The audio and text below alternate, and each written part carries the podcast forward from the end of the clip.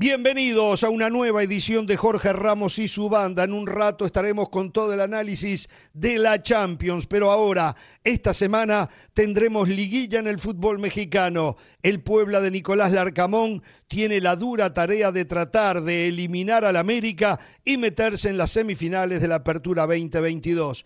En la víspera de la liguilla, nuestro compañero César Caballero habló con el técnico argentino sobre el momento que viven en Puebla bajo su mando. Acá los dejamos con Nicolás Larcamón, sin censura con César Caballero. Adelante, César.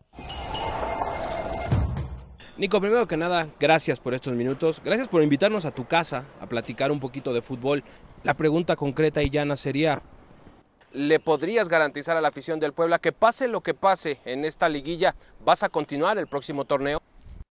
No, no, garantizarlo no, realmente sería eh, jugar con, mi palabra y con mi credibilidad y yo eso es algo que no negocio, eh, yo sé que el fútbol es muy dinámico, pero después obviamente al término del torneo habrá, habrá que evaluar muchas cosas, habrá que evaluar eh, los pasos que se siguen dando a nivel proyecto y a ver si, si como digo siempre, yo yo quiero, yo, quiero estar en Puebla eh, todo lo que le permita a Puebla seguir compitiendo de la manera que venimos compitiendo.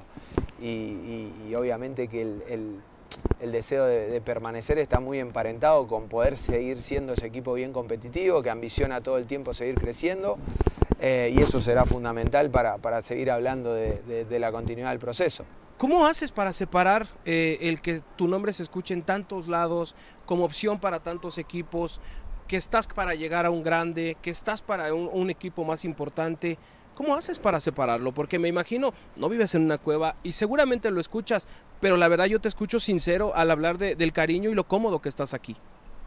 Es que real, es que genuino, yo estoy muy bien, estoy muy a gusto, yo, las personas que trabajan conmigo, mi cuerpo técnico, las familias de cada uno de nosotros, lo cual para nosotros es, imprescindible a la hora de, evaluar eh, las posibilidades futuras.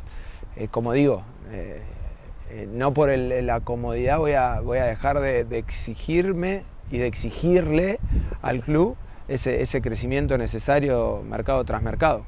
Yo sé que la política del club es una y la tengo muy en clara de que llegué ya hace dos años pero indudablemente que, mi permanecer en el club siempre va a estar supreditado a seguir creciendo, a seguir evolucionando en el proyecto y a las, posibilidades competitivas que tengamos como, equipo. Eh, yo, eh, más allá de, todo lo que pueda suceder y lo dinámico que pueda ser este, este medio, es, es importante ser, ser ser también sincero y, genuino en cuanto a lo que quiero, lo que siento por, por este club, por lo, que, por lo que hemos vivido, ya por la gente, cada vez que saltamos a la cancha. Eh, es, de verdad que es un privilegio gigantesco poder, poder sentir lo que se siente cada vez que jugamos de local en esta plaza. Eh, pero mi compromiso también es con la gente de, hacer cada vez más grande al, club y, exigir y ambicionar que, el crecimiento torneo a torneo siga, siga estando como, como algo eh, asumido de, mi parte como entrenador del equipo. Tu nombre ha sonado para ser el técnico de muchos equipos en el fútbol mexicano e incluso algunos de los equipos grandes ya te han buscado. ¿Te sientes ya listo para afrontar este reto? Eh, sí, sí, la verdad es que yo el día que, que pisé México y afrontamos este, este, desafío, que era un reto importantísimo para mi crecimiento como, entrenador. Eh, nos sentía muy competentes, muy comprometidos, muy, muy capaces de, lograr un, muy buen proceso. Indudablemente el proceso fue hasta incluso superando toda, toda expectativa porque hoy estamos hablando de, cuatro torneos, los cuatro terminando las posibilidades. Hubiéramos clasificado también en el formato de liguilla anterior, porque en todos los torneos terminamos entre los primeros ocho, eso habla de, la, regularidad, algo que es tan difícil en una liga como esta, por el nivel de exigencia. Y hoy me pasa lo mismo, que, estoy muy bien, estoy muy a gusto, pero si el día de mañana tocase eh, asumir el, desafío de un nuevo reto, eh, siento de que eh, desde el trabajo, del compromiso, de la pasión que le imprimimos, está, la, está la capacidad de, lograr el, éxito que, que, esperamos siempre tener en, cada uno de los pasos que vamos dando. El tema de la Leagues Cup, un torneo que pues de alguna manera va a romper paradigmas, prácticamente vamos a tener una liga binacional con los Estados Unidos. ¿Qué te parece esta situación? ¿Qué tanto provecho podremos sacar de, estar en ese roce constante con una liga como la MLS? Uy, un crecimiento, un gran crecimiento a nivel deportivo, indudablemente con gran crecimiento a nivel mercadeo, a nivel económico, porque indudablemente lo que se propone también es un producto televisivo muy, fuerte, eh, que, siento yo y, sin entender mucho del tema, eh, eh, en la proyección de acá a cinco años puede ser de, una de las, de, las ligas, si, si, se, sigue con esa unificación, de, más, más fuertes del mundo, indudablemente que más fuertes del mundo, eh, por, todo lo que el alcance que tiene el fútbol mexicano y el fútbol eh, americano estadounidense también, entonces y canadiense, porque también lo extiendo a, esa tercera nación. Con lo cual es, es una, gran noticia, es una gran noticia y es es muy, em, muy esperanzadora para el, para el crecimiento del fútbol de la región, que también era, era muy importante alcanzarlo.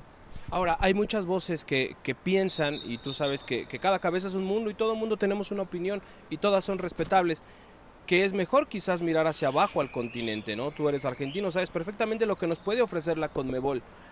Quizás, ¿cuál nos podría convenir más? Yo siento que, que este, este paso es muy firme hacia adelante. Creo que Hoy hay que mirar el, que, el paso que se está dando y buscarle siempre todo, todo lo positivo a, la decisión que se tomó. Yo realmente creo que es, está claro de que la competitividad que tienen los equipos, sobre todo el Cono Sur, en, en cuanto a lo que puede ser Brasil, Argentina y, algunos equipos más de, de, los distintos países de Sudamérica, pueden darle un salto cualitativo al nivel de competencia.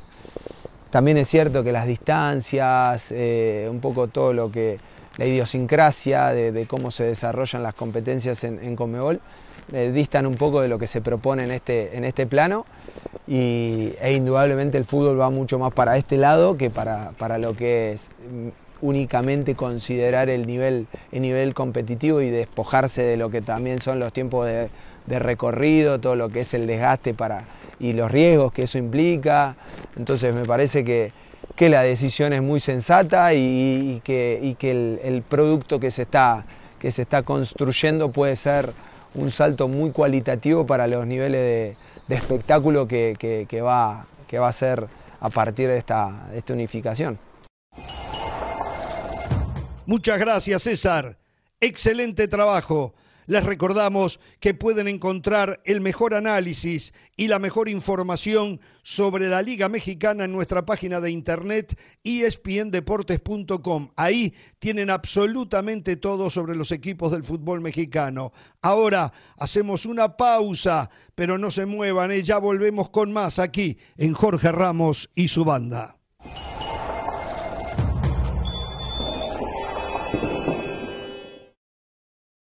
La editorial del día es traída a ustedes por State Farm. Como un buen vecino, State Farm está ahí.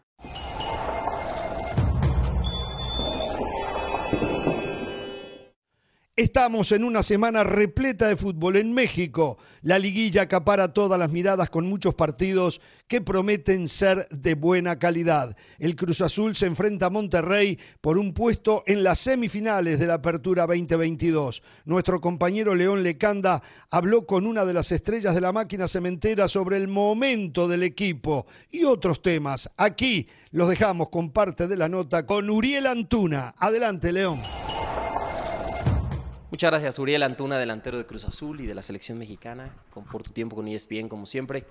Uriel, ¿cómo has sentido tu evolución en este equipo, en Cruz Azul, después de pues, ya casi un año aquí en la institución y que de a poco, con buenas actuaciones, con goles, con asistencias, te has ganado el cariño de la afición? Sí, bueno, gracias primero que nada por la entrevista. Y nada, contento, contento de estar acá, de estar un poquito eh, o aportar un poquito de, de, mí a la institución. Eh, al final de cuentas era lo que quería, ¿no? Eh, seguir jugando, seguir creciendo, para, porque sabía que, que, tenía muy, muy enfrente, teníamos el Mundial, ¿no? Entonces esa era la idea, seguir creciendo, seguir jugando y, e ir a, a un Mundial. Hace unos meses te entrevistamos aquí mismo en el Salón de la Fama de Cruz Azul y nos hablabas sobre ese sueño que tienes de jugar tu primera Copa del Mundo. ¿Qué tan cerca lo ves hoy a unas cuantas semanas de la lista final para Qatar 2022? Me veo ahí, ¿no? Primero que nada, me veo ahí, más por, por lo que vengo haciendo, ¿no? Si bien no fue un torneo tan bueno para, para nosotros, pero bueno, al final de cuentas fuimos de menos a más fuimos creciendo, fuimos aprendiendo y, bueno, eh, cada vez nos hemos sentido cada vez mejor. Y en lo personal también me he sentido cada vez mejor y creo que ahorita estoy haciendo las cosas bien y espero seguir por ese paso para estar en esa lista final. Ahora que fue la anterior fecha FIFA, ¿no? La convocatoria de Gerardo Martino, 31 jugadores, algunos estaban lesionados.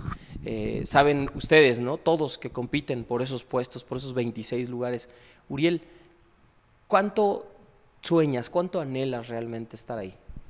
Bueno, yo creo que esa pregunta es un poco difícil porque no, no es como decir lo sueño tanto, ¿no? sino simplemente es un sueño que siempre he tenido desde niño, un sueño que, que no nada más es mío, ¿no? es de mis padres, de todas las personas que están atrás de mí, mi esposa, mis hijos, eh, mi familia que siempre me ha apoyado. Eh, entonces para mí sería eh, un, objetivo, ¿no? El estar ahí, un sueño, lo anhelo más que nada. Las críticas siempre están, ¿no? Y de una u otra manera, no sé si para ti en lo personal te hayan servido para hacerte más fuerte o de repente mejor dejas de escuchar, pero por ahí muchas críticas en el club, en Cruz Azul, y también en la selección mexicana. ¿Cómo manejas eso? Bueno, eh, como dices, las críticas siempre van a estar, ¿no? ¿no? Es algo que no puedes controlar, lo que sí puedes controlar es lo que hace uno mismo. Entonces yo creo que de cierta manera he madurado muchísimo en ese tipo de, cosas eh, y creo que es nada más que aprendizaje, ¿no? El madurar, el, aceptar la crítica y, seguir adelante, seguir trabajando y mostrarle a la gente eh, que está equivocada o cualquier cosa que te puedan decir, ¿no? Eh, revertir ese tipo de comentarios que te pueden decir. A ver si esta pregunta también es difícil. ¿Qué cambió de Uriel Antuna del que estaba en Guadalajara al que está en Cruz Azul? Bueno, yo me siento prácticamente igual, ¿no? No he cambiado nada, siempre he trabajado para dar mi máximo. Y como lo había dicho en, entrevistas anteriores, simplemente hay veces que uno no encuentra su lugar o no encaja tanto en un lugar, ¿no? Y siento que no fue tanto eh, que cambiara algo, sino que simplemente son diferentes tipos de planteles, ¿no? Diferente tipo de club, diferente, si bien los dos son muy grandes, este, me acomodé muy bien aquí, eh, me ayudaron a crecer muchísimo y creo que, como te digo, encajé muy bien en este club y eso se vio desde el momento en que llegué, ¿no? Nosotros que estamos involucrados vemos a muchísimos jóvenes, niños, adolescentes, después adultos jóvenes, persiguiendo su sueño, ¿no? Yendo por hacer una carrera profesional.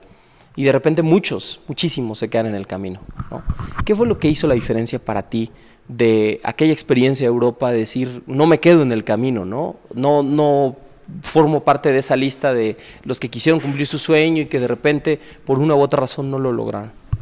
Bueno, yo creo que fue esa consistencia que siempre he tenido, el estar siempre peleando, luchando, el no rendirme, porque si bien, como te comenté, no me fue nada bien, pero yo en, vez de quejarme y decir, bueno, ya está, no me metieron, eh, seguía trabajando para, para mí mismo, ¿no? Al final de cuentas sabía que, que en cualquier momento yo podía salir de ahí porque al final de cuentas estaba préstamo y yo trabajaba para mí, ¿no? Para estar bien, para estar contento, para estar conforme en lo que yo estaba haciendo y estar bien en forma física si me quedaba o me iba en cualquier club, ¿no? Siempre trataba de, dar extra, de siempre trabajar, siempre estar, eh, pues sí, eh, siempre que no quedara en mí, que, que me fuera o no me fuera del club, ¿no? ¿Te queda esa espinita clavada de la ilusión por regresar a Europa y poder consolidarte allá? Sí, claro, lo he comentado muchas veces. Eh, el sueño y la espinita de, triunfar en Europa siempre ha estado y siempre va a estar. Eh, pero creo que ahorita estoy más concentrado aquí, ¿no? El quedar campeón aquí primero, sería muy lindo quedar campeón e irme, ¿no? Entonces creo que es el primer objetivo que tengo. ¿Tienes algún acercamiento, alguna oferta, algo que puedas decir hoy previo a la Copa del Mundo para poder regresar a Europa con lo bien que lo estás haciendo? Bueno, lo que sé es que hay equipos sondeados como, como lo han, a muchos de nosotros nos están viendo, eh, pero de ahí en más no, eh, no, no, no, no, sé absolutamente nada. Yo creo que esos temas lo ve más mi representante y, y, la directiva, ¿no? Yo trato de concentrarme, como te dije, aquí, quedar campeón aquí y después irme, si me, si me lo permite Cruz Azul. A ver, si te imaginas un escenario, salir campeón, jugar la Copa del Mundo y salir a Europa este mismo año. Claro, sería el escenario perfecto, ¿no? ¿Te lo has pensado de esa manera? Claro, desde que empezó el torneo, eh, para mí es el escenario perfecto, quedar campeón, ir a la Copa del Mundo, después ya quedarme allá. Oye, Uriel, hablando un poco de la selección mexicana, ¿qué, qué tanto de repente eh, sí preocupa a ustedes dentro del grupo, ¿eh? no, no el entorno, ustedes dentro del grupo, el funcionamiento del equipo, el que de repente quizá eh, han jugado mejor en los últimos partidos de preparación, pero el gol a lo mejor no se da, o de repente que varios jugadores clave no, no estén en su mejor forma física por lesiones, Raúl Jiménez, eh, Jesús el Tecatito Corona, de repente Irving el Chucky Lozano, por ahí Héctor Herrera, o sea, de repente, ¿qué tanto les preocupa a ustedes internamente ese tema de cara al Mundial? Bueno, yo creo que todos los que estamos en la selección debemos estar preparados para la oportunidad que nos vayan a dar, ¿no? Al final de cuentas pasan todo este tipo de cosas antes del Mundial y, durante el Mundial, ¿no? Se lastiman compañeros, eh, pasan mucho tipo de cosas que al final de cuentas somos 26 jugadores y los 26 jugadores creo que tenemos que estar preparados para para si se presenta la oportunidad, hacerlo de igual o mejor manera el que, que, el que está de titular, ¿no? Entonces, creo que cada uno de nosotros debemos estar preparados para eso. De manera, en selección y en Cruz Azul, Uriel Antuna está haciendo goles, ¿no? Eh, eh, ¿Qué tan bien te sientes por eso? Por el decir, quizá el torneo inició difícil, pero está cerrando muy buena forma. Sí, claro. Eh, bueno, yo siempre he dicho que no, no importa cómo empieces, sino cómo termines, ¿no? Al final de cuentas, eh, el final es lo más importante, ¿no? Eh, y creo que, que, vamos a hacer una muy, un muy buen torneo, bueno, muy buen final de torneo. ¿Para qué está la selección mexicana en Qatar 2022? Yo creo que pa, para pasar el quinto partido, sí o sí. Entonces, eh, cada uno de nosotros estamos eh, contentos y, y, y sabemos que, que, es difícil, porque obviamente pues, México nunca lo, lo, ha hecho, pero creo que nosotros sabemos que podemos hacer historia, ¿no? Entonces, creo que es nada más ir paso a paso, entonces, y, y no desesperarse, ¿no? Ir paso a paso que, que las cosas se va, van a ir dando.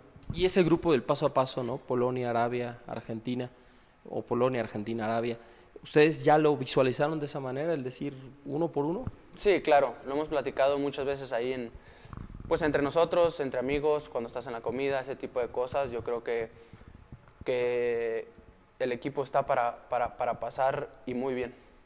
Uriel, muchísimas gracias. Gracias a ti. Gracias. Muchas gracias, León. Excelente trabajo. Les recordamos que pueden encontrar el mejor análisis y la mejor información sobre la Liga Mexicana en nuestras páginas de internet espndeportes.com. Ahí tienen absolutamente todo sobre los equipos del fútbol mexicano. Por ahora hacemos una pausa, pero no se muevan, que ya volvemos con más aquí en Jorge Ramos y su banda.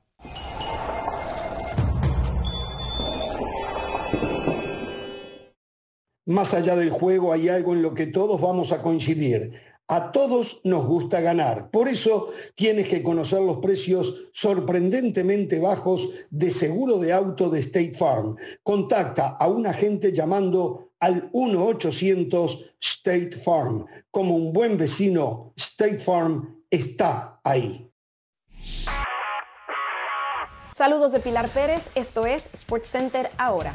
Tremenda polémica que se suscitó a través de redes sociales en el partido de este lunes por la noche de la NFL entre Raiders y Chiefs, luego de que una captura con balón suelto y recuperación por parte del liniero defensivo de Kansas City, Chris Jones, sobre el quarterback de los Raiders, Derek Carr, se marcara como castigo por rudeza innecesaria, lo que ayudó a que los visitantes mantuvieran con vida una serie ofensiva que le complicaría a los de casa al medio tiempo. Los Chiefs al final consiguieron ganar el encuentro por un punto con una remontada para la historia. La selección mexicana femenil tuvo su primer partido oficial al mando de su nuevo seleccionador Pedro López. Con un regreso tan esperado como el de Charlín Corral, quien jugó los últimos 20 minutos del encuentro, las mexicanas se enfrentaron a su similar de Chile y empataron a uno el juego disputado en las inmediaciones del Club América.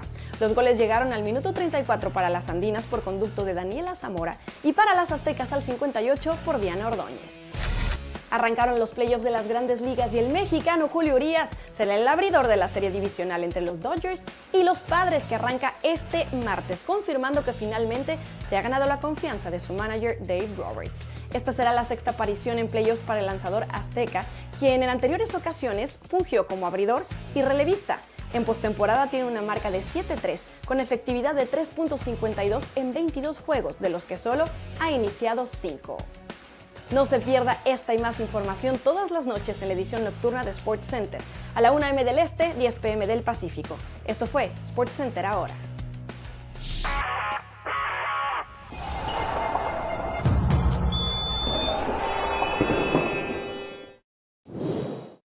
Seguimos en Jorge Ramos y su banda. Ya volvemos en un ratito con el análisis del Shakhtar Donetsk frente al Real Madrid. Ahora hacemos contacto hasta Guadalajara con nuestro compañero Jesús Bernal para que nos ayude a entender la gestión de Ricardo Peláez en el rebaño. Chuy, ¿qué te ha parecido el mandato de Ricardo?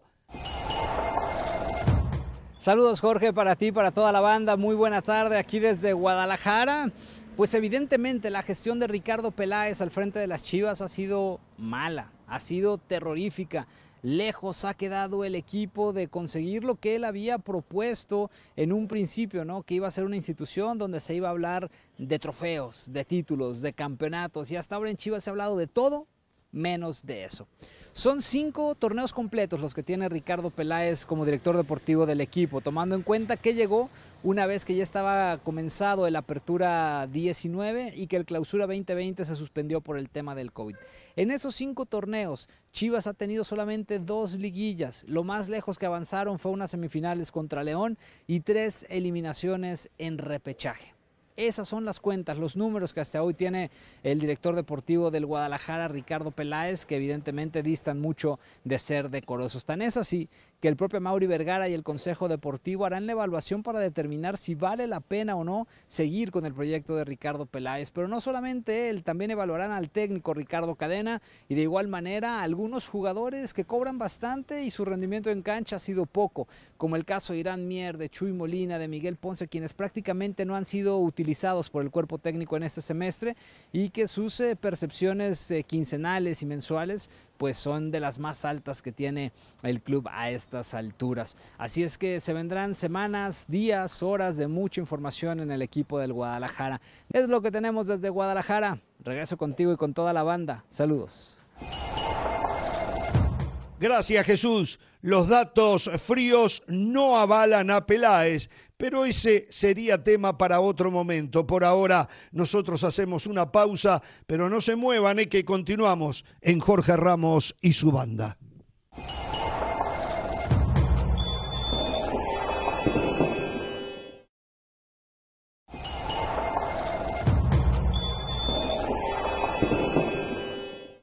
Y seguimos en Jorge Ramos y su banda.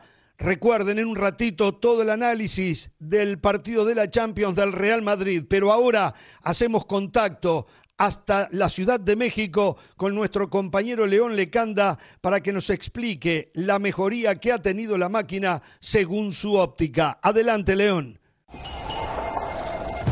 Hola Jorge, es un placer saludarte desde la Noria. El mismo Potro Gutiérrez sabe que la máquina cementera ha evolucionado de una gran manera que este Cruz Azul tiene personalidad, tiene orden defensivo, tiene gol en la zona de ataque y sobre todo ha recuperado el cariño y el apoyo de su afición. Varios seguidores de la máquina están aquí afuera de la Noria esperando fotografías, tomarse, ya sabes, el autógrafo con alguno de los jugadores y desde luego algún recuerdo que se puedan llevar para este torneo de apertura 2022 que quizá Jorge y lo hemos platicado varias veces en el programa hace dos meses estaba perdido, no tenía rumbo con el técnico Diego Aguirre. No todo ha sido culpa del exentrenador uruguayo, pero la realidad es que Cruz Azul no encontraba ni el balance defensivo ni tampoco un equilibrio ofensivo después de la salida de Santi Jiménez. Ese trabajo lo ha venido tomando justo el Potro Gutiérrez, halló en algunos cambios, sobre todo a nivel defensivo, la línea de cinco en el fondo, el regreso de Jesús Corona a la portería, el hecho de que ha habido otros elementos en zona defensiva como Rafael el Cachorro Guerrero que han encontrado su lugar y que desde luego eso ha provocado que Cruz Azul esté en un momento dulce y de cara obviamente a una serie de cuartos de final que no será sencilla contra Rayados. De hecho, Guerrero podría ser baja, es una lesión en el tobillo derecho, podría ser baja lo que resta de la liguilla, pero Juan Escobar ha regresado y por eso el posible 11 sería el siguiente. Jesús Corona en el arco, los cinco en el fondo con Rodrigo Huescas y Nacho Rivero, tres defensas centrales con Juan Escobar, Julio César Cata Domínguez y Luis Abraham, dos recuperadores, Charlie Rodríguez y Eric Lira, tres en el eje de ataque, por derecha Uriel Antuna, por izquierda Rodolfo Rotondi y como centro delantero el uruguayo Gonzalo Carneiro. Regreso con ustedes. Gracias, León. Cruz Azul se mide a Monterrey en los cuartos de final de la Apertura 2022. Por ahora hacemos pausa, ¿eh? pero volvemos con más en Jorge Ramos y su banda. Todo el análisis de Shakhtar Donetsk, Real Madrid.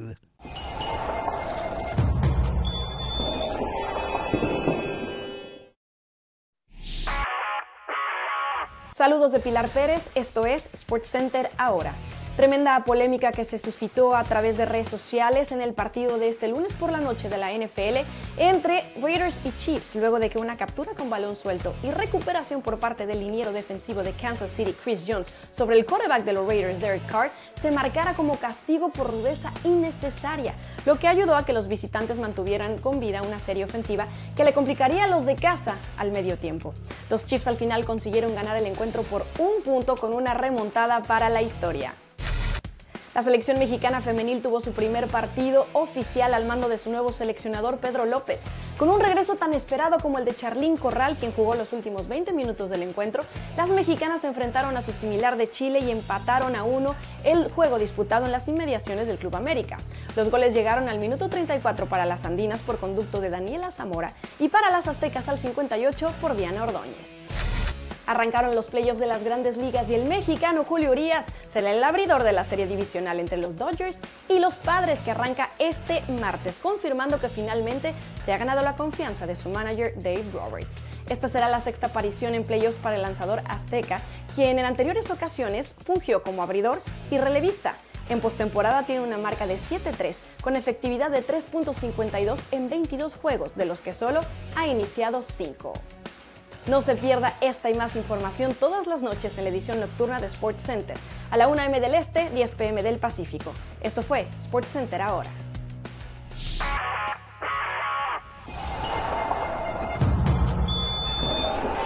¿Cómo les va? Bienvenidos. Continuamos en Jorge Ramos y su banda, ahora en vivo, cuando estamos esperando que en cualquier momento termine el partido, que el Shakhtar Donetsk está empatando con el Real Madrid uno a uno. Les vamos a contar todo lo que ha pasado en Champions en el día de hoy, pero también hay otras noticias. Las dudas en Pumas, quién será su director técnico, apuntan al Tuca, pero por los palos se va metiendo el Jimmy Lozano. Mbappé le habría dicho al PSG que ahora en enero quiere ser transferido y Erling Haaland en el 24 tiene una cláusula para poder salir del Manchester City. El presidente de la Federación Española de Fútbol está metido en un problema enorme. Algunos de los temas que tenemos preparados para hoy, señor José del Valle, desde Madrid estamos en vivo y en directo eh, del Valle, eh, aunque el partido aún no ha terminado. Eh, la verdad, yo creí que, o creo que la semana ha empezado complicada para usted del Valle, ¿eh? complicada de verdad. ¿eh? ¿Por qué? ¿Por qué? Porque no le pueden ganar a un equipo que su país está en guerra, que sus familiares están preocupados por si cae una bomba, que tienen menos de 23 años. No le pueden ganar a un equipo de esos. ¿Sabe por qué del Valle? Por lo que le vengo diciendo hace tiempo. Qué poquito juega el Real Madrid. Sabe que yo recuerdo que antes de la pandemia usted, Hernán, Caro y yo veíamos los partidos juntos en los estudios de, de Sí, Miami. sí. Eh, y después de muchos años, hoy volvimos a ver un partido juntos. Y usted sigue sin aprender la lección. Sigue sin aprender la lección. Jorge, al Real Madrid no se le puede dar por muerto. No, yo no lo doy por Al muerto. Real Madrid. Es sí, más, sí, para sí. mí es el candidato a ser campeón de la Champions, Ah. pero qué poquito juega. Qué bueno que aprendió Qué la lección. poquito porque el juega. 28 de septiembre, hace exactamente un año, cuando el Real Madrid perdió ante el Sheriff, usted dijo, no, este Madrid no puede ganar la Champions. Meses después, el Real Madrid levantó la orejona. Usted tiene que entender el contexto. Hoy el Madrid no jugó bien, es cierto.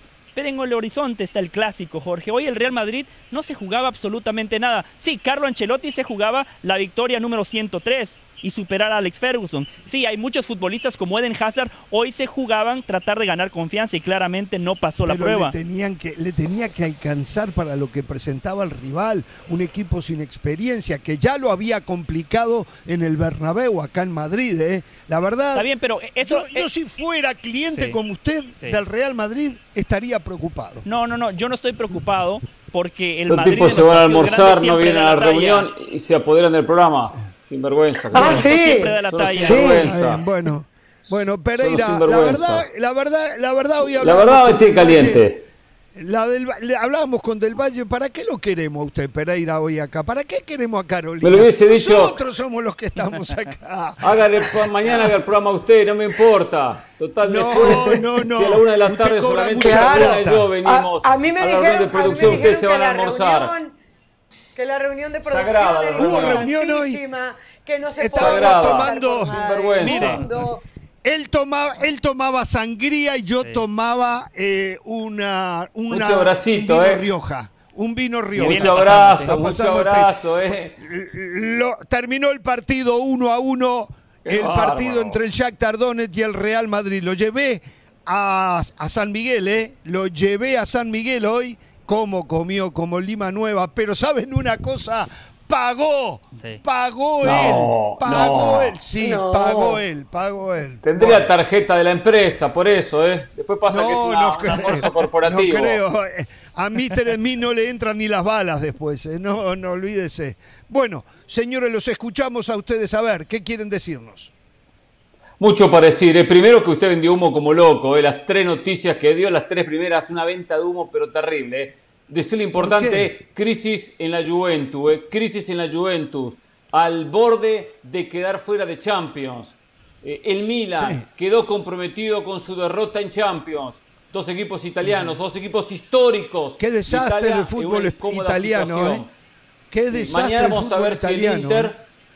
El Inter se saca la cara por Italia y el Napoli que está teniendo una Champions espectacular, hay que decirlo, ¿eh? porque el Napoli sí ha hecho las cosas correctamente. ¿sí? Por hoy la Juve perdió en Israel ante el Maccabi Haifa y con el empate del PSG ante el Benfica, con Enzo Fernández como titular, por cierto, con este empate prácticamente ya están en la próxima ronda. Le sacan cinco puntos el PSG y el Benfica, el PSG, perdón, a, a la Juve y faltan seis por jugar.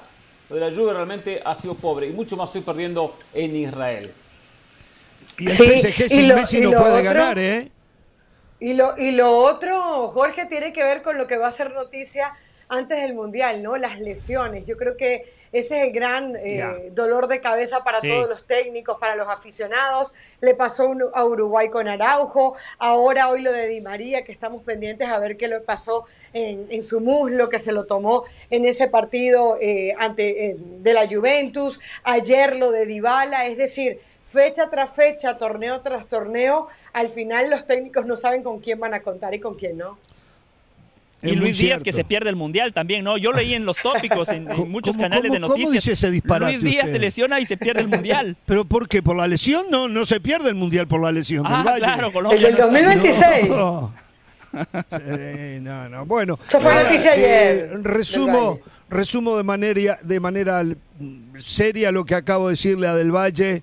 Eh, empató el Real Madrid porque es el Real Madrid, le tiró la camiseta y le empató al Shakhtar Donetsk. Quiero eh, detenerme un poquito en el equipo ucraniano. La verdad que merecen el reconocimiento del mundo entero. Primero, porque jugaron ante las condiciones que hoy está su país, que hoy está su capital Kiev, siendo atacada vilmente eh, en una guerra que no tiene sentido. Jugaron, lo hicieron con una concentración fantástica, saben a lo que juegan, no dividen la pelota, desde el fondo no le pegan pum y para adelante, siempre buscan a un compañero y siempre o casi siempre hay un compañero, hay una idea clarísima, entienden lo que les pide el técnico y saben a lo que juegan. Esto, estos son los equipos que reflejan el trabajo del técnico. Estos son donde no hay estrellas, donde no hay grandes figuras. Aquí era el equipo y el equipo lo llevó hasta que pudo. Al final lo camiseteó el Real Madrid, que lo tenía contra su arco, eh, y consigue un empate que en cuanto al resultado y en el trámite es justicia. El empate era justicia pero quería detenerme un poco en el equipo ucraniano, con algunos jugadores realmente interesantes como el número 10. Por el lado Mudrik. Mudrik. Mudrik. Por el lado del Real Madrid, yo sigo viendo lo mismo, lo vi cuando fue campeón de la Champions pasada, lo sigo viendo en la liga y lo sigo viendo en esta Champions. Qué poquito juega el fútbol, esa es la verdad. Pero tiene grandes jugadores que en algún momento, como hoy, centro de cross, a la carga Rudiger a ver qué pasaba, metió un cabezazo y le alcanzó para sacar el empate y que no se repitiera lo del sheriff. En definitiva, eh, qué difícil se hace decir lo que digo yo cuando después los resultados me demuestran que jugando como juega los consigue. Pero yo no voy a cambiar porque es lo que veo. Qué poquito juega el Real Madrid al fútbol. Quien no lo quiera ver, en mi opinión, ve el fútbol de espalda. Por ahora le, le alcanza con las individualidades, tanto que ganó una Champions. Mire el decir por ahora. Nada más y nada menos. Pero sostengo, sostengo, no cambio. O sea, a mí no me cambian los resultados, yo analizo el juego. Y en el juego, el Real Madrid está en el debe. Está en el debe porque juega poco y nada. A ver, varias cosas. Primero que todo, de lo que dijo del Shakhtar extra cancha, me sumo a su comentario y lo aplaudo. La verdad, eh, hay que ser muy sensibles con esta compleja situación que atraviesan eh, los futbolistas del Shakhtar. Segundo, en la previa siempre decimos, el Madrid contra el Shakhtar debería Sí, de ganar, sí. gustar y golear. Pero después vemos el partido. Y hay que darle crédito al técnico, a Jovicevic, Sí, que por cierto jugó en el Real Madrid. El Madrid lo fichó cuando era muy joven, estuvo en el Castilla, no llegó a debutar eh, en el primer equipo del Real Madrid, pero habla un castellano perfecto. Sí, Conoce sí, muy bien la institución.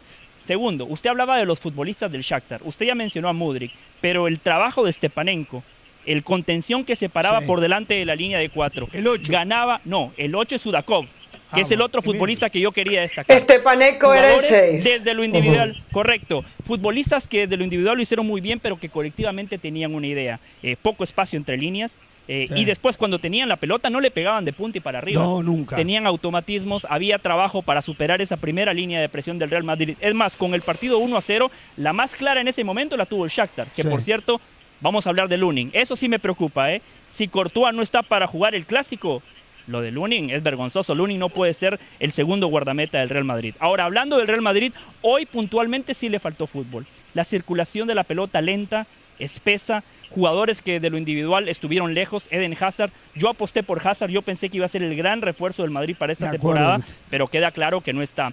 En la mitad de la cancha también hay que decir, Jorge, muchas rotaciones en defensa, arriba, Benzema lejos de su mejor forma. Lo bueno es que hoy queda claro que Benzema, incluso estando por debajo de sus condiciones óptimas, es un futbolista espectacular. La jugada que hacen en el primer tiempo, Ah. donde se combinan con Rodrigo, Fue parecía un equipo que sí sabía que jugaba, que normalmente no lo es, pero parecía, eh, vendió la ilusión esa jugada de que sabía que jugaba el Real Madrid. Lo que pasa es que el Madrid también juega eh, conforme a lo que le presenta el rival. Si es un partido de Champions, juega en base si es el Barcelona, si es un partido de ganar o morir, el rendimiento del futbolista del Madrid, el rendimiento del colectivo es superior. Hoy creo que sí había una distracción porque el equipo claramente estaba pensando en el clásico.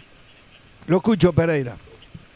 Depende, por supuesto, este Madrid de las figuras y juega al ritmo de las necesidades. Eh, y cuando tiene que acelerar, acelera y cuando no maneja el partido. hay que entender, es verdad que por momento no juega bien, pero también hay que entender que juega el domingo un clásico, que llega con puntaje ideal, que ni perdiendo eh, eh, lo sacaban de la primera posición del grupo. Había muchas situaciones a favor, sumado a pero que también jugaba con un equipo netamente disminuido, ¿no? Le faltaban 11 brasileños. Casi nada. claro que viene un equipo, un equipo disminuido, pero un equipo disminuido que, está que tiene esta alineación y que juega con, eh, contra el Madrid sabiendo que es una final. Para ellos es una final. Para ellos es el partido de su vida por el impacto que tiene enfrentar al Madrid. Para el Madrid era un encuentro más dentro de Champions. Y así afronta la Champions Ancelotti y compañía. Y así la va afrontando dependiendo de los rivales. Se va potenciando o se va disminuyendo, dadas las circunstancias del, del, encuentro. Eh, que lo podría haber perdido perfectamente. Nadie se anima a decir la verdad del Real Madrid. Esa es la verdad no se anima. Le tienen miedo porque fue el Real Madrid. Y yo tengo miedo también, Pereira. ¿eh? Porque después el Real Madrid viene y hace lo que hizo en la Champions. Pero yo igual lo digo, ¿eh? Pero usted, usted, usted, Pereira, usted, Pereira, me parece que. Lo que pasa es que, Jorge, con el, con el Real Madrid. No, no, no, espere, espere, Carolina, espere, porque el señor Ramos viene aquí a amenazarme que tengo miedo. Miedo de decir que, de que juega mal de que juega mal. Sí, yo sí, entiendo que hay una cuestión que pasa por la cabeza. Usted lo sabe, lo miro a los ojos, Pereira. Pasa por la cabeza de los jugadores y que, qué motivación tiene para ellos jugar en, Polonia contra ah, el bueno, está A ver, a ver, ese es otro tema. Usted está buscando el por qué juega mal. Porque no tiene motivación por esto. Pero juega mal. Se lo dije pero al juega mal. Escuche bien. Le digo, es un equipo que depende de la figura. Las figuras brillan dependiendo del rival y dependiendo de las circunstancias del partido. Usted viene acá decir que ganó la última Champions. Sí, ganó la última no, Champions. También en base a las figuras y la suerte. También en base a las figuras y la suerte. En base a la figura. En base a la figura y al carácter. Es un equipo que tiene carácter. tiene jerarquía. Tiene uno así. Tiene jerarquía. No, pero, dos. Ah, entonces, ah, la jerarquía del, del, Madrid no siempre no, sirve, aparece la jerarquía, la jerarquía del Madrid aparece en momentos importantes y ha aparecido a lo largo del último año. Por eso ganó la Liga. Para usted el torneo más importante lo termina ganando. Ah, no tiene mérito. Ganó la Champions, no tiene mérito. Entonces no tiene mérito nada lo que hace Madrid. Comentario, comentario en base al resultado. pero bueno, yo sigo intentando. Sí, sí. Eh, eh, Jorge, la se comenta de acuerdo al resultado. Jorge, le digo lo siguiente. Pasada, le, este le digo lo siguiente. Dale, Pereira. Dale. Hable. No, no, dale, dale, Carolina, dale, dale, dale, dale. No, no, no, dale, dale. Lo calenté, Pereira, eh. Lo calenté, Pereira, eh. Lo calenté. Eh. calentar y después, exacto. ¿Cuánto hacía que no se lo tocaban, eh? Hernán no tuvo miedo, Hernán aprendió, Jorge. Usted todavía no aprende, Jorge, aprende. es el Real Madrid. Yo aprendí, pero juega mal. Y va a ser campeón de la Champions, pero juega mal. Y ya, y juega mal. No tengo miedo. Pero juega mal. No titubeo. Pero cuando tuvo que acelerar, lo aceleró y lo termina empatando aceleró, metió un centro, un centro de esos que metía, eh, no sé, Patronato los otros días contra River. No me joda, Pereira, no me joda. La diferencia que Patronato aceleró, ¿qué aceleró? Sí, sí. sí, aceleró. Bueno, que hay motivación. cállese la boca, la Pereira, no cállese, en el fútbol. cállese la, boca. No eh. en el fútbol. La, señora, aspecto, la señora mental dejó a Belén. Si me sigue provocando, no, no la dejamos hablar. Si me sigue provocando. los escucho, los escucho. A ver, a ver, Jorge, yo creo que es muy difícil cambiar el discurso en este Real Madrid porque desde hace mucho tiempo, ni siquiera desde la época de Ancelotti, desde la época de Zidane, este equipo no es una, no es una aplanadora. Yo tengo mucho tiempo que yo no veo un, Real Madrid versión aplanadora. Los grandes equipos de fútbol, los que terminan haciendo historia con todo y que ganen la Champions y todo lo que tú quieras, por lo general cuando, entran, cuando encuentran sangre, eh, devoran, matan, golean, sí, muy bien, y, la historia del Shakhtar, y yo la reconozco, etcétera, pero hoy a este equipo del Shakhtar se le notaba el amor propio, se le notaban triangulaciones cuando llegaban al área de Lunin. Hoy, eh, salvo las dos jugadas entre Rodrigo y Benzema, que luego se, eh, se dividen Benzema y Rodrigo con ese taquito espectacular, este Real Madrid no se encuentra. Cuando Hazard entra, y no desde, eh, desde el partido de hoy, sino desde hace mucho tiempo, el equipo se descoloca. Sí, por ahí Rodrigo tiene un un buen partido de fútbol, el otro día lo, lo resuelve, pero hoy Rodrigo estuvo perdido, pero un, un rato larguísimo. Entonces yo sí creo que este Real Madrid como equipo grande, como campeón de la Champions, habría que pedirle más continuidad. Habría que pedirle que no falten 50 segundos para que se termine el partido, para que pueda anotar un gol. Habría que pedirle que no necesite de Modric meterlo en el segundo tiempo y a Vinicius para poder tratar de resolver algo y que tenga forma de equipo. Habría que pedirle que tenga mejores garantías debajo de los tres palos, que no sea Courtois un equipo que tuvo a Keylor Navas primero, ¿no? Entonces, eh, lo del lateral, eh, lo del tema de Mendy, lo del tema de Lucas Vázquez, sí, los dos supuestamente eh, haciendo prácticamente de carrileros, pero cuántos centros reales importantes, jugadas bonitas, salvo esta que, que acabo de nombrar, hemos visto del Real Madrid. Yo creo que un equipo que es campeón de Champions League, está en la obligación y que es un equipo grande que juega en Madrid, hoy no estaba jugando en Madrid, pero, pero que, a ver, eh, es el más poderoso del mundo, en estos partidos debería plantar cara y debería decir, aquí está el Real Madrid, respétenme. Señora, usted está encolumnada conmigo, solo le falta algo, decir qué poquito juega el Madrid. No se anima tampoco usted. Porque usted está encolumnada conmigo, pero no se anima a decir qué poquito juega el Madrid. Yo aprendí en la Champions pasado que no es solamente cuestión de suerte. yo sí pienso que es cuestión de jerarquía. Bien, yo Carolina. Sí pienso que qué es bueno. cuestión de historia. Qué bueno. Yo sí pienso que es cuestión por eso. yo creo que no es solamente cuestión por de suerte. Yo soy que otros uruguayo, tres del Valle, tres del Valle. Pero, tengo. pero solo una cosa, Tres. solo una yo cosa. digo, juega pero, poquito. Pero Jorge, Carolina, a ver, si hablamos del partido de hoy puntualmente, sí, ustedes Sí, tienen razón, sí. obviamente ustedes lo y es exageran de lo que estamos hablando. Pero yo ya lo he dicho en otros partidos. no, no, no, pero queda, queda la sensación de que ustedes hablan Antes de lo un decía equipo. usted, usted antes lo decía. No, no, no, yo Pero le desde exigía- que ganó la Champions, No, no, cambió, no, no, no. Cambió, cambió. Partidos Es puntuales como el de hoy la temporada pasada, yo se lo criticaba a Ancelotti. La temporada pasada era un no equipo, lo critica era un equipo que nada más jugaba en transiciones. Este Real Madrid de esta temporada tiene posesiones largas y si quiere, bueno, lástima que no podemos mostrar muchos goles acá. A lo largo de esta temporada hemos visto muchos goles de posesiones largas. La temporada pasada y lo hablábamos aquí en este programa era latigazo, pelotazo largo para Vinicius y después el segundo bloque le costaba llegar porque Vinicius es demasiado rápido. Hoy este Real Madrid juega otra cosa. largas, no lo que yo le digo no es que triangulaciones, no se han jugado, se han jugado Eh, 13 usted- partidos en lo que va de la temporada. larga, que muchas veces 13 los partidos en lo que va de la temporada en y el. Real Madrid está invicto y ustedes hablan como que es un equipo pobre, muerto, que no, juega absolutamente En nada. base a números no hay nada para decir. ¿Cómo que no hay Está nada? Invicto, está invicto. Hasta el día de hoy había ganado todos los partidos de Champions. Espectacular. Pero ¿sabes una cosa? Qué poquito juega el Real Madrid. No, no, no. Una cosa es que no sea espectacular. tenga- Otra cosa es decir que juega poquito. Hay que siempre analizar el contexto, hay que analizar los factores. Hoy, por ejemplo, el City, que le había ganado 5 a 0 al Copenhague, terminó 0 a 0. Sí. Porque Sí, usted vio el partido, porque usted vio el partido. Metido atrás. Lo vi, fue al banco Y de con uno menos, sí. Eh, Haaland fue al banco de suplentes, No, jugó gran parte jugó- con un hombre menos. Jugó un equipo sin Haaland, 5 puso a 0. muchacho ahí que intenta hacer algún gol de vez en cuando y no puede. eh, y y Sí. jugó desde los 30 minutos con un hombre menos. Eh, y Pero no lo jugó quiso Kevin ganar. De eh, Bruyne, no lo quiso ganar. Jugó Mares, ah, no lo quiso, ah, no lo quiso ganar. Eh, Ah, esa, esa, Sí, esa no, no, lo había no. comprado, ¿eh? Querer, Está no bien. querer ganar los partidos. No, no Jugó- hizo el fútbol No, que acostumbra. Grealish, se conformaba. pagaron 100 Si usted vio el partido, No, el City se anulado. conformaba con el empate. El City se conformaba con el empate. No quiso salir a buscarlo el Está partido. bien. Hoy el Madrid, un en el primer que tiempo que manejó la pelota, se conformaba con el empate. El Madrid reacciona tras el gol. Notable Pero, jugada ¿qué reaccionó? 12 toques ¿Qué reaccionó? Del Shakhtar ¿Qué reaccionó? Por Cuando Dios, el Shakhtar. Donetsk retrocedió, el le metió dos líneas de cuatro, le regaló Sí, el- sí, la pelota, sí. le regaló el campo Sí. y lo esperó, y lo esperó. No Sí. es que reaccionó el Madrid, Bueno, fue pero una también decisión empezaron los del cambios Shakhtar ofensivos. Donetsk.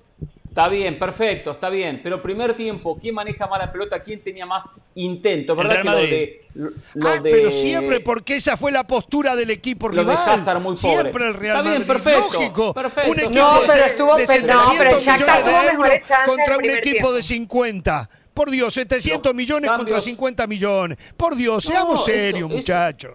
Pero somos serios. También el City tiene una diferencia económica porque Grealish City solo si cuesta, Sí, claro. solo cuesta más que Sí. toda la plantilla del Copenhague. No, no cuesta, lo pagaron, no lo pagaron, pero no vale. No pa- lo pagaron y no pagaron, vale. lo pagaron. No vale Grealish. pagaron. ¿Cuánto No vale? vale esa 50, plata. ¿Vale 60? ¿Cuánto vale? ¿Vale 40, 40? 50, Solamente no sé 40 cuánto vale. más que Yo en Danubio no lo quiero, en Danubio Hay que no lo analizar quiero. el contexto. Hay que analizar las circunstancias, hay que analizar que hay un clásico y nadie quiere lesionarse para el partido del domingo contra el Barcelona que es uno de los partidos más importantes de la temporada. Por eso lo mandamos a ustedes allá, a que se bien. mueran de frío. Está- O sea, ahí hay que entenderlo del- también.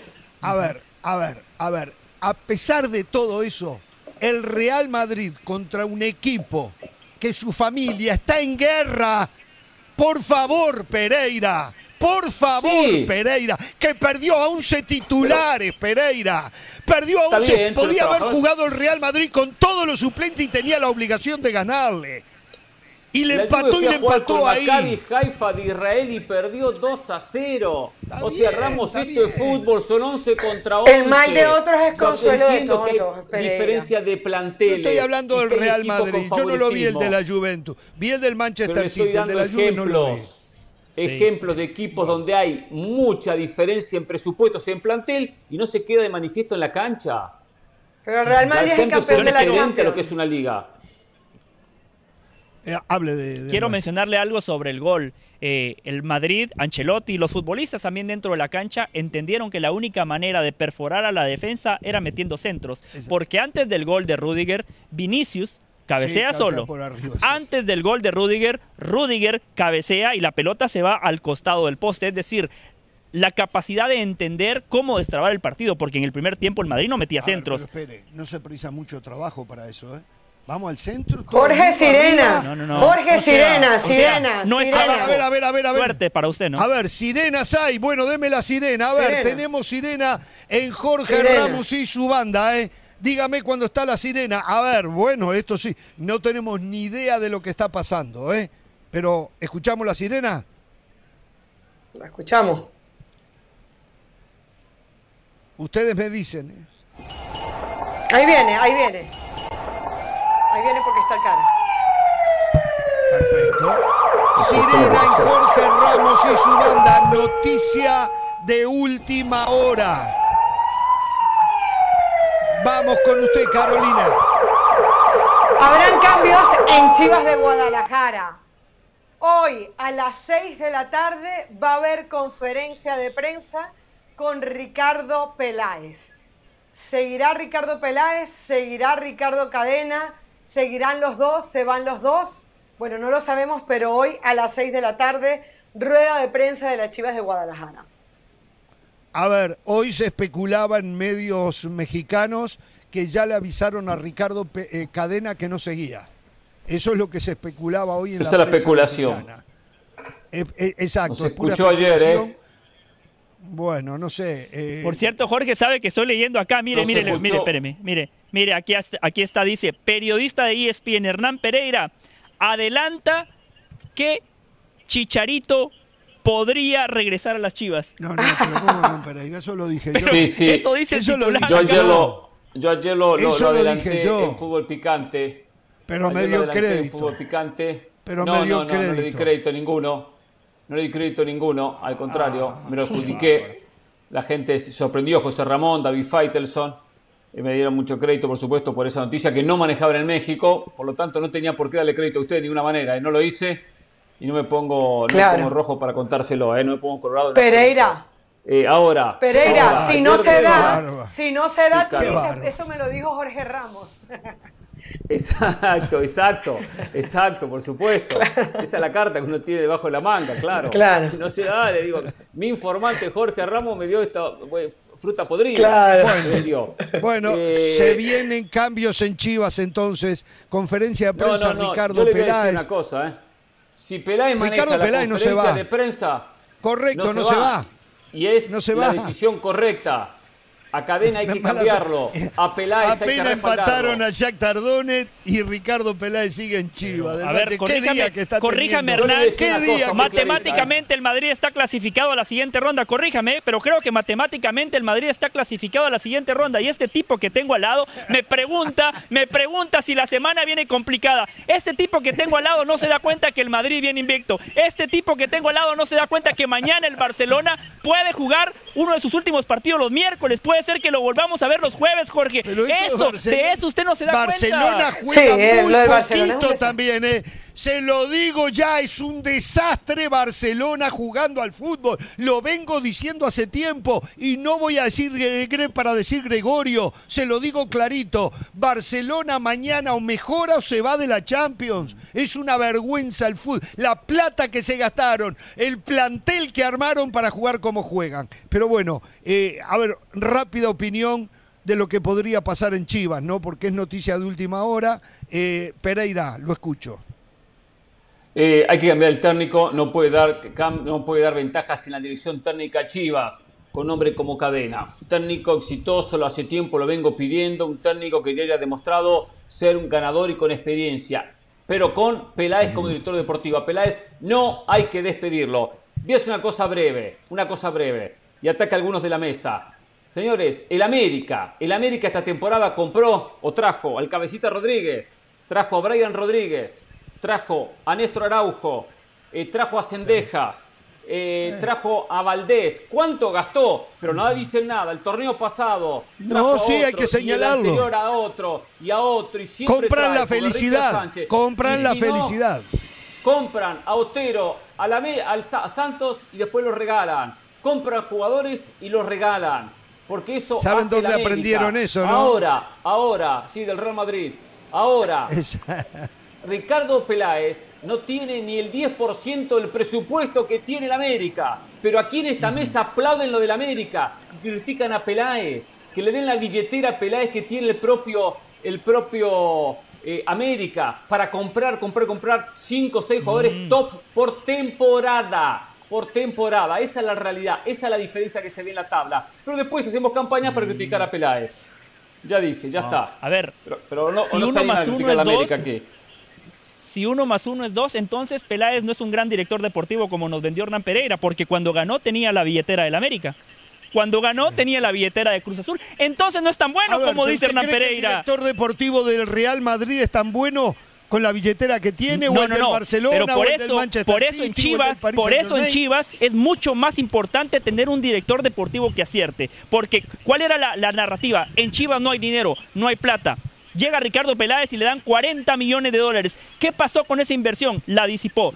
No hay plata en Chivas, se gastaron 5 millones de dólares en Alan Mozo, un lateral que por cierto ni siquiera le consultó al técnico. Cuando llegó los tres futbolistas de Necaxa, tampoco le consultó al técnico. Entonces es un director deportivo que toma decisiones sin consultarle al entrenador, que es al final de cuentas el que trabaja Pero hoy es así, lamentablemente, el fútbol es así. Ah, bueno, que, se ponga, que se ponga a dirigir, ¿usted cree, que Peláez se ponga a dirigir. Cree, ¿Usted cree que Florentino Pérez, como eso sí, eh, chapó a Florentino Pérez. Eh. Un máster en economía y en dirección deportiva. Cuando dice que la Champions no sirve hasta que no empiezan los cuartos de final, lo vimos hoy. No se vio un partido como la gente, pero ese es otro perdón, tema. Perdón, perdón, el Maccabi Haifa le decía le ganó la Juve, el Shakhtar empató con el Real Madrid. Solo le quería decir algo de Peláez, le quería decir algo de Peláez. Si va a conducir la conferencia de prensa, yo tengo, tengo la esperanza de que muestre un poquito de dignidad y que diga, señores, presento mi renuncia, porque cuando aquí me presentaron en esta misma sala de prensa, yo prometí títulos, yo prometí que la indisciplina se acababa, yo prometí que no íbamos a hablar de repechajes o de en ese momento ascensos y descensos. No cumplió, no hizo absolutamente nada. Peláez, un fracaso total. Si tenés dignidad, presenta tu renuncia. Qué bárbaro, cómo se meten en el trabajo de la gente, cómo, total, es un sinvergüenza echan gente, los dejan sin trabajo. Y pero usted es un poco parecido, o yo, yo no me olvido del sacatécnico. Ustedes se no, no, no, el ¿Quién se tiene que.? A ver, ¿quién se tiene que ir? ¿Quién Usted, yo digo, ¿qué diría usted si yo entrevisto mañana a Peláez y dice es una vergüenza lo de eh, eh, José del Valle? Eh, se declara cliente del Real Madrid, habla siempre con la camiseta puesta, no ha hecho absolutamente nada y el programa lo, lo salva usted, Jorge. ¿Qué haría usted? Primero que todo eso es mentira. No, no, no, porque el programa lo salvo yo. El programa lo salvo yo. Segundo, la gente valora mi honestidad. No soy como muchos que andan en el closet. Por cierto, la gente dice, Jorge, salga del closet. la gente se lo dice. La gente que no opina con la camiseta saben que el honesto acá soy yo. Qué poquito que juega el Real Madrid. El honesto acá soy yo. Señores. Jorge, Jorge, una eh, cosita, una cosita rapidita. Yo sí creo que Ricardo Peláez nos vendió o, se nos vendió por lo que hizo, como ser ese gran director deportivo. Y, y, independientemente que usted piense que se va a quedar sin trabajo o no, ha quedado en deuda. Así como usted dice que la gente tiene que, miedo de decir qué poquito juega el Real Madrid, ¿por qué no nos animamos a decir qué poquito le ha dado Ricardo Peláez a Chivas de Guadalajara? Muy bien, ¿cuál ha sido ese cuál ha sido ese gran resultado de Ricardo Peláez? ¿Cuál ha sido ese gran jugador que subió desde las categorías menores desde que llegó? ¿Cuál ha sido ese gran acierto como técnico? Ninguno. Entonces, entonces yo sí creo que Ricardo Peláez está en bueno, pero si no es técnico, ¿por qué sale a hablar en las ruedas de prensa? ¿Por qué sale, porque sale como director deportivo? No, no, pero no, no, si tú dices cuál fue su acierto como técnico y si no es técnico. Él no puede tener un acierto como técnico cuando no es técnico. No, en el técnico, en el técnico que trajo. ¿Cuál fue el, gran acierto que trajo? Como él tiene un jefe que es dueño, que le paga el sueldo, se llama Mauri Vergara. Ah, bueno, y cuando que juega se su vaya. equipo contra el América, el partido más importante, se va a ver al Canelo Álvarez. Y bueno, es lo que hay. ah, ah se tiene que ah. ir, tiene que dejar su trabajo. Yo no me banco a Jorge Ramos acá. Usted tampoco se banca a Jorge Ramos si no lo quiere decir. Tampoco del Valle. Y no nos vamos, y no nos vamos. Tenemos que trabajar, nos toca fumar toda la tarde. Y es así. Bueno. no te toca, es así, punto. Le digo más, el otro día tuve que hacer, es así, punto. Y ponerlo en el podcast de Jorge Ramos y su banda. Para que, para que la gente lo pudiera escuchar. Eso, tu, eso la gente se quejó de eso. La gente se quejó. Bueno, ¿qué quiere? ¿Cómo ponen, si se, ¿cómo ponen en el lugar de Jorge? No nada. no una vergüenza eso. Esa es otra vergüenza. Bueno, a ver, señores, vamos a hacer una pausa y vamos a entrar en otros detalles. Vamos a dar todos los resultados y cómo están las tablas de posición en los diferentes grupos de la Champions. Vamos a hablar del Barcelona mañana que se juega la vida frente al Inter, pero también vamos a hablar del tema Mbappé, donde aquí en la Casa Blanca se relamen. Algunos se ríen eh, socarronamente, como diciendo, que se joda Mbappé. No quiso venir, que se Qué razón tiene Florentino, ¿eh? Vio el videito de Florentino. Qué razón que, tiene. Florentino ¿eh? dijo, no, pobre muchacho, ¿no? Debe estar arrepentido. Debe estar arrepentido, dice que dijo Florentino, ¿eh? Bueno, y vamos a hablar lo de, lo de Haaland también. Vamos a la pausa, volvemos.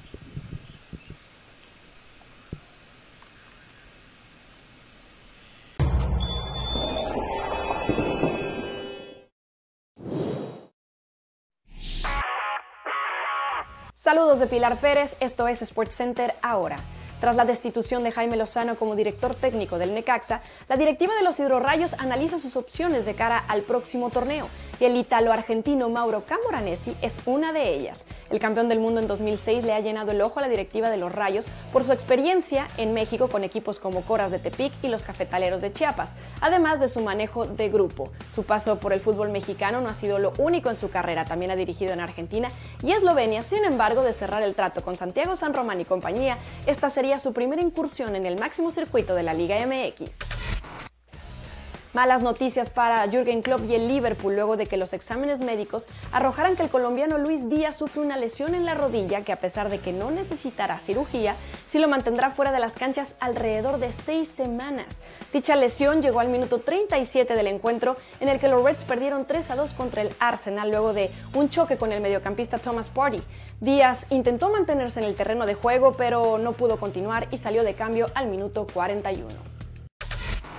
Nueva información acerca de la relación de Kylian Mbappé y el Paris Saint-Germain ha sacudido al mundo, pues trascendió a horas previas de su choque frente al Benfica de Champions League que el jugador francés busca marcharse en enero del próximo año, luego de que apenas en mayo pasado firmara su contrato de renovación con el club parisino. Sin embargo, la molestia actual pasaría justamente porque varias promesas que el club le hizo para que estampara su firma hasta el 2025 no se han cumplido, por lo que el delantero buscaría un nuevo destino en el próximo mercado de traspasos. No se pierda esta y todas las noches más noticias en la edición nocturna de Sports Center, a la 1 am del Este, 10 pm del Pacífico. Esto fue Sports Center ahora.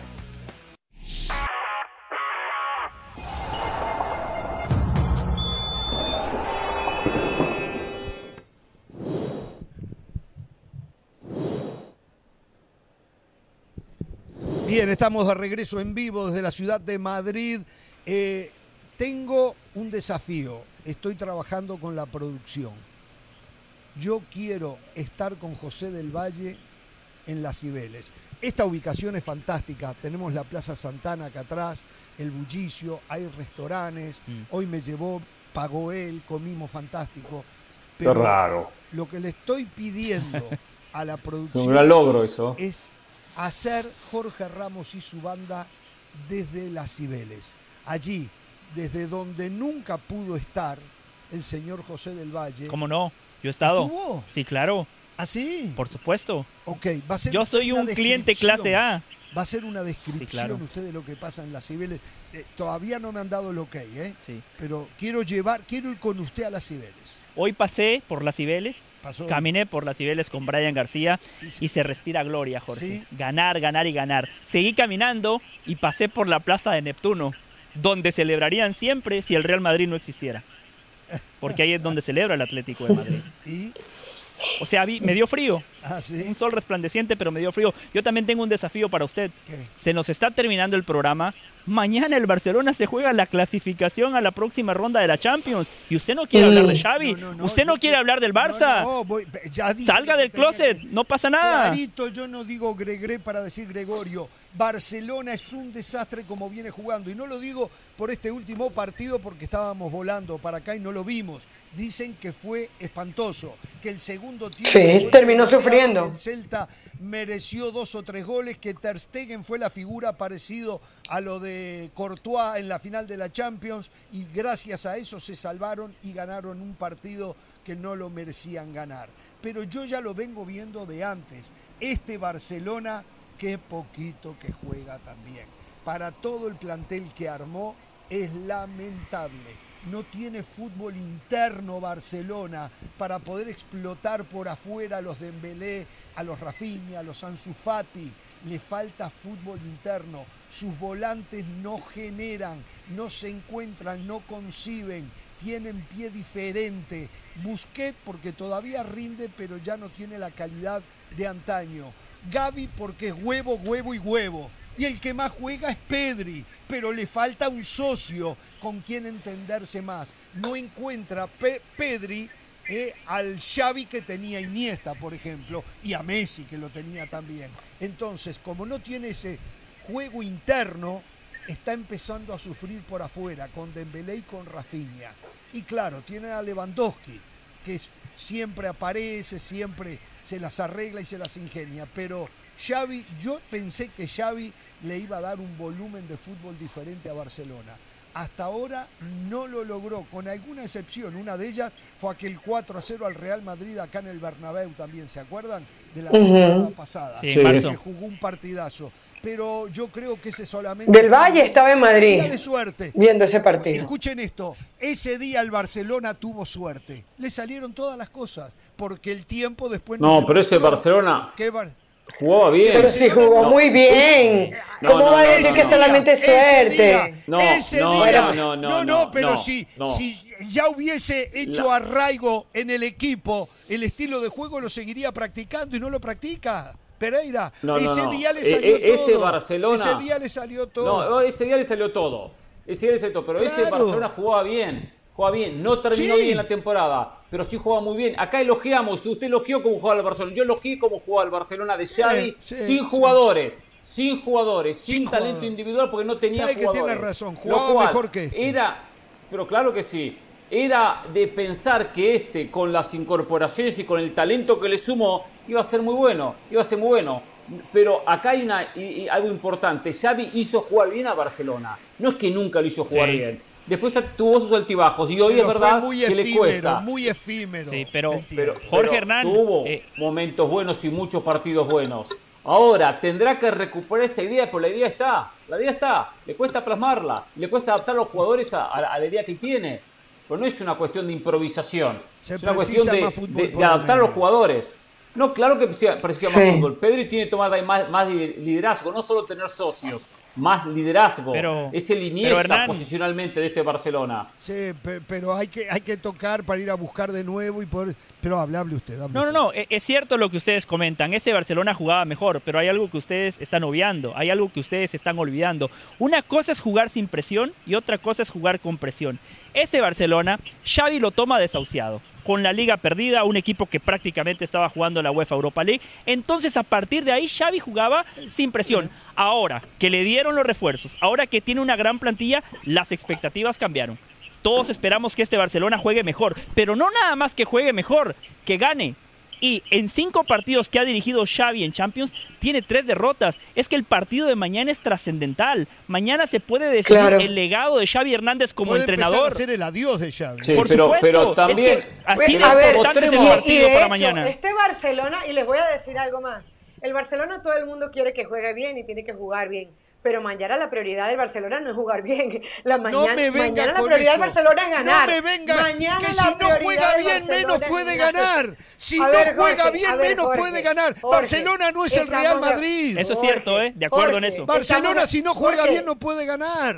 Jorge, estamos de acuerdo que para que el Barcelona gane necesita, por ejemplo, más fútbol en el medio campo. De hecho, dicen que una de las cosas que está tratando de ver Xavi es cómo tiene el balón para poder romper las líneas que no pudo romper contra el Inter de visita. Ahí estamos completamente de acuerdo y eso. Pero mañana, a la hora de la verdad, puede jugar precioso el Barcelona y no concretar los goles o que el arbitraje no le favorezca, lo que sea. Y si pierde, va a estar Xavi aquí con la guillotina hasta el mes de mayo cuando se defina si gana la liga o no. Barcelona necesita ganar el partido de mañana para estar tranquilo, para llegar al clásico tranquilo. Lo decíamos ayer, el partido de mañana contra el Inter para el Barcelona es incluso más importante que con el Real Madrid este fin de semana. Oh, sin duda, sin duda, sin duda. Wow, me encanta lo que acabo de escuchar de Carolina, ¿eh? porque como Jorge Carolina, las sensaciones, jugar bonito, jugar lindo, A está mí me aprendiendo, las sin lugar a dudas. Yo, Me yo encanta- estoy, estoy, estoy catequizando, estoy, estoy catequizando a mucha gente No, en este no, programa, no. Caro, ese, e- ese viaje que No, hicimos no, a. Portland, ese viaje que hicimos a San Francisco, de a poco, de a poco empiezo a ver los resultados sobre No, lo que no, decía no, no, Caro, no. Jorge, sobre tener más la pelota en la mitad de la cancha, me dice Moisés Llorens, no está confirmado, pero para mañana Sí. se espera un 3-4-3 con Ter Stegen en la portería, tres centrales que van a ser Eric García, Piqué y Marcos Alonso. Cuatro mediocampistas, No Marcos. Frenkie de Jong, Sergio Busquets, Pedri y arriba Gaby es el cuarto y arriba Dembélé, Lewandowski y Rafinha. 3-4-3 es lo que ensayó esta mañana Xavi. Ah, bueno, entonces vamos A ver, repítelo del Eh, medio. A ver, repítelo del medio. Gaby, Frenkie de Jong, Sergio Busquets y Pedri. La novedad, Frankie Ok. de El único, el único que puede conversar futbolísticamente con Pedri es Frenkie de Jong. Y, y el Y Gaby también. De Jong que Gaby vimos no también. Que lo viene de una lesión. Gaby es huevo huevo, Gaby a veces juega bien, No, tiene no, buenas no. cosas, pero pero no es no es un jugador técnico de la capacidad que tiene Pedri. La sociedad que había Iniesta Xavi, por ejemplo, no la puede hacer Pedri, que puede ser No, no, no ese nivel, pero... Iniesta Xavi es No puede, incomparable no puede, prácticamente. no puede. Lo de Bueno, Xavi fue, fue- está, está dentro de lo mejor del mundo. No digo el mejor de la historia, No, pero está muy cerca de los sé. mejores. mejores Ahora, ese equipo es súper ofensivo. Ese equipo es súper ofensivo. O sea, Frankie sea, de Jong claro. haciendo de Frankie de Jong que llega al Está área. bien. Es un equipo. su- sí, Está bien. Está bien. Está a bien, pero, llevar pero el partido a campo del Inter. Que al Inter le viene Claro. bien, ¿eh? Sí. porque al Inter le gusta contragolpear, clásico italiano, ¿no? Por cierto, Y Inter le va bien. no tiene a Lukaku, no tiene, le faltan varios jugadores, no tiene a Correa, le faltan varios jugadores al Inter. Checo y Lautaro Martínez serán los dos de arriba, o de repente no, ¿eh? O De solo repente Lautaro, Solo solo Lautaro. No, solo Lautaro. Exactamente. Sí. Seguro, y le mete Sí, sí, otro mediocampista. Claro. ¿no? A ver, los Al fin y al cabo pone un volante- Alonso a mí no me termina de convencer a mí, ¿eh? Pasión, determinación y constancia es lo que te hace campeón y mantiene tu actitud de ride or die baby. eBay Motors tiene lo que necesitas para darle mantenimiento a tu vehículo y para llegar hasta el rendimiento máximo. Desde sobrealimentadores, sistemas de sonido, tubos de escape, luces LED y más. Si buscas velocidad, potencia o estilo, lo encontrarás todo en eBay Motors. Con más de 122 millones de piezas, siempre encontrarás justo lo que buscas. Y con Guaranteed Fit de eBay, tienes la garantía de que tu pieza quede perfectamente a la primera o se te devuelve tu dinero. Porque con eBay Motors, quemas llantas y no tu dinero. Con las piezas que buscas, a los precios que quieres, tu auto se convertirá en el MVP que te dará el triunfo. eBay Motors. ebaymotors.com Solo para artículos elegibles se aplican restricciones.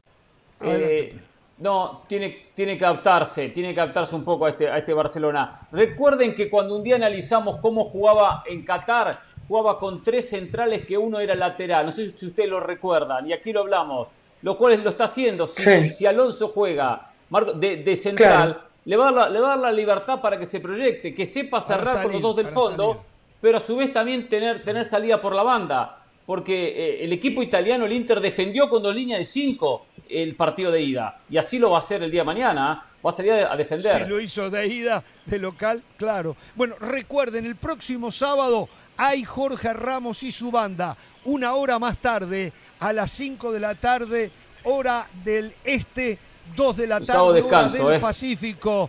Programa especial de Jorge Ramos y su banda en la previa del Real Madrid-Barcelona. El que quiera venir, que venga, y el que no venga, que se, atan- eh, se, se atañe a las consecuencias. ¿no? Pero bueno, yo voy a... eh, Yo también, yo también. ¿Sí? ¿Usted Yo voy a estar, sí, a claro. estar. Es más, quiero ver si podemos hacerlo desde las Cibeles.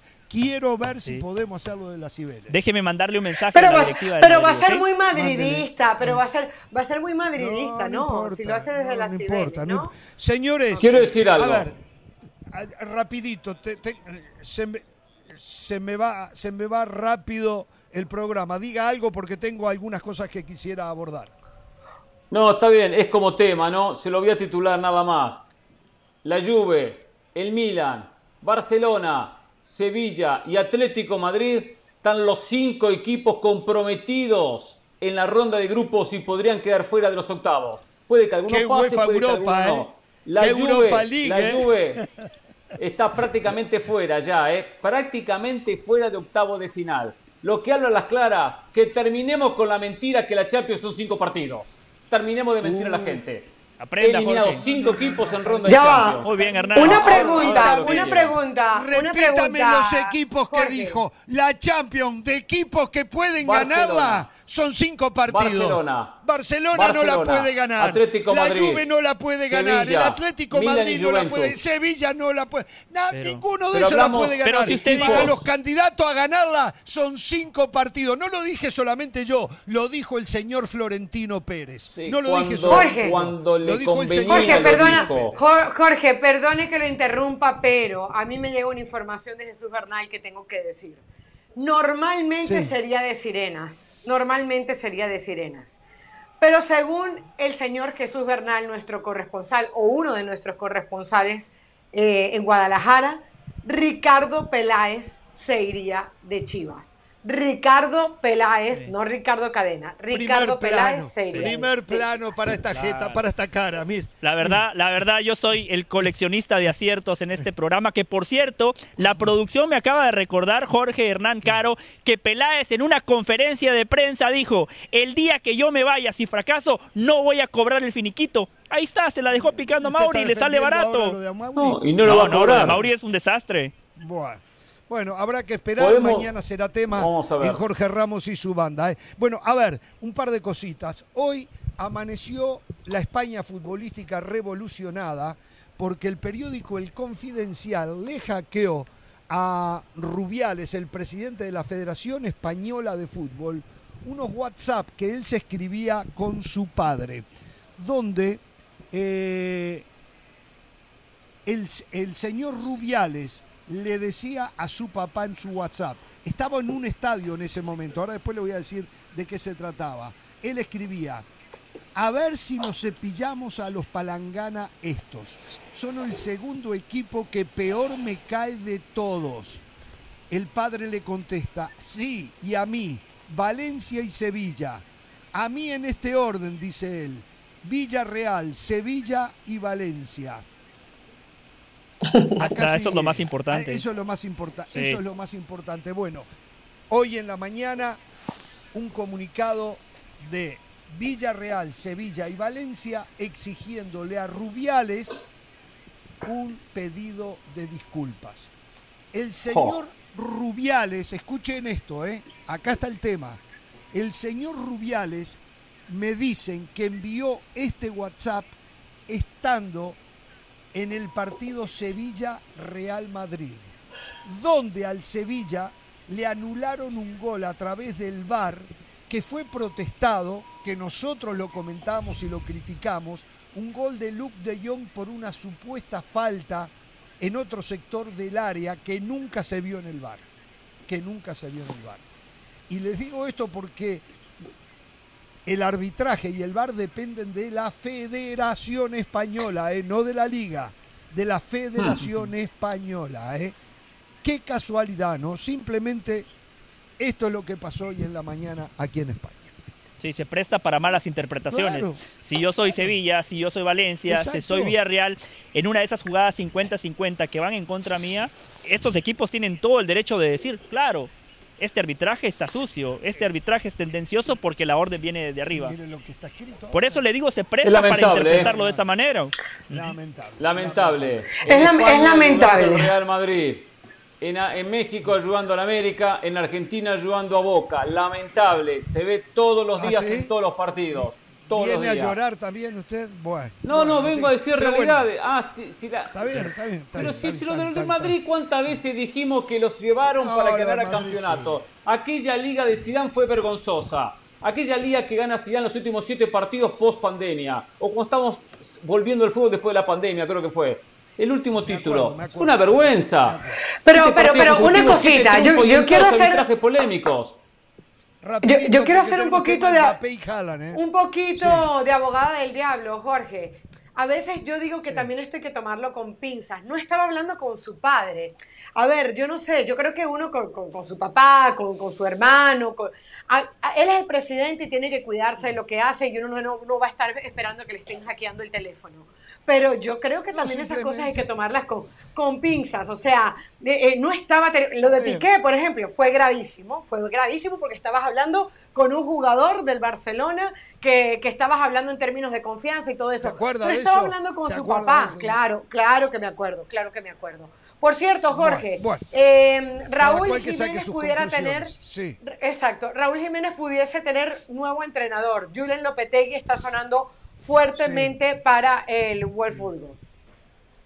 Bueno. Lopetegui necesita unas largas vacaciones. Wolverhampton, en Lopetegui Alemania. A ver, necesita unas largas vacaciones para reanalizar su continuidad como Hoy técnico. acá, también después de lo de Rubiales, se sacudió el mercadillo del fútbol porque todo el mundo inmediatamente piensa en el Real Madrid. ¿Qué pasó? Que los diferentes medios de comunicación en Francia, entre ellos ESPN, reportan que Mbappé le dijo al Paris Saint-Germain que no se siente reconocido, que está cansado y que se quiere ir en la ventana de transferencias del mes de enero, algo que sería en dos meses después del Mundial. Ah, dicen los medios que saben de este tema que el conjunto del Paris Saint Germain le pone como condición, no sé, esto no lo termino de entender bien, si se lo ponen ahora, se lo establecieron en el contrato que firmaron con él, que se puede ir a cualquier lado donde haya un acuerdo, menos al Real Madrid. ¿eh? Todo el mundo calcula que la opción puede ser el Liverpool de Jürgen Klopp. Yo creo que no lo van a vender. Y ya este es mi comentario y mi pensamiento y escucho el de ustedes. Yo creo que acá le van a armar un equipo para el año que viene a, a gusto de Mbappé, donde ya no va a estar Neymar seguro, van a tratar de sacárselos de arriba, y creo que Messi tampoco va a seguir. Entonces, le van a traer dos jugadores para que lo acompañen, un punta, un 9, eh, un referente de área, que es lo que quiere Mbappé para él poder jugar más suelto, y alguien que vaya por afuera. No creo que en enero lo vaya, le vaya a permitir el Paris Saint Germain a Mbappé irse, porque aparte le dieron algo así como 140 millones de euros solo para que firmara.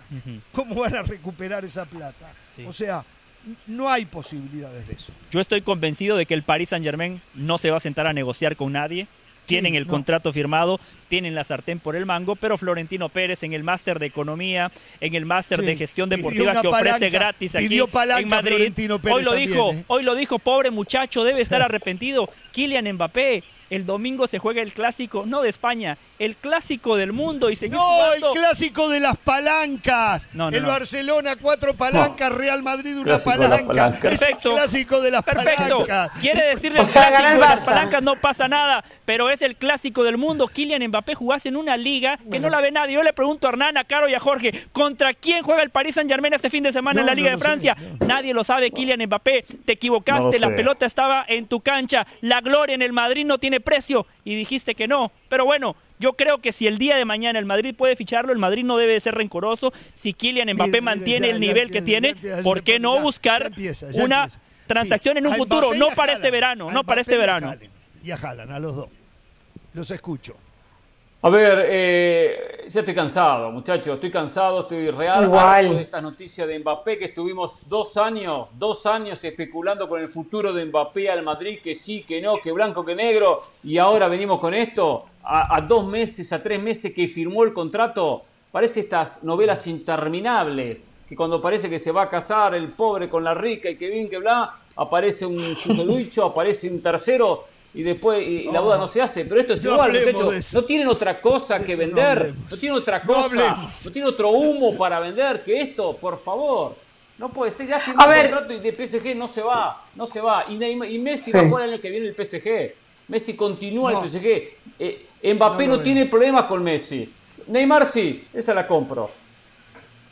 A ver, lo de Haaland sí me parece, que, que seguramente lo va a explicar ahorita bien Jorge, lo de Haaland sí me parece venta de humo, pero lo de Mbappé no. Yo lo que veo en Mbappé es un muchacho confundido, un, un muchacho que no sabe lo que quiere, un muchacho que se dejó co- convencer por la parte política y no por lo que él quería hacer, y hoy tiene la cabeza así y sabe que el no haber seguido su sueño, el no haber seguido al Real Madrid, eh, le está terminando de pesar. Lo está diciendo todo el mundo, es que lo está diciendo Le Parisien, lo está diciendo el equipo, lo están diciendo en, en Madrid, que, que no es raro, pero... Esto lo pero armó el mismo que creo- Mbappé. ¿eh? Esto lo armó lo el mismo Mbappé. Sí, de Bueno, bueno, y bueno, Esto- y, esto y viene lo- y si lo armó. Mbappé es peor, nos habla todavía de, de la indecisión Sí. de Mbappé. Un muchacho que no sabe lo que quiere, un muchacho que, a ver, eres campeón del mundo, juegas en, en tu país, juegas con Messi juegas, y juegas con Neymar, se pelearon hasta hace poquito por ti, dedícate a jugar al fútbol, no estar armando todas estas cosas.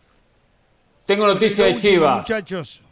Noticia ver, de Chivas, la noticia de especulación, Chivas. rápido. Sí. Me dicen que lo de Peláez, que sí, parece que se va. Director deportivo europeo, están trabajando para traer a un director deportivo europeo y traer jugadores de experiencia, obviamente mexicanos de experiencia, de recorrido al rebaño sagrado. Esa es la que me llega ¿Se como acuerda lo información. que les dije ayer? Continuaría ¿Se cadena acuerda como lo que les técnico. dije ayer?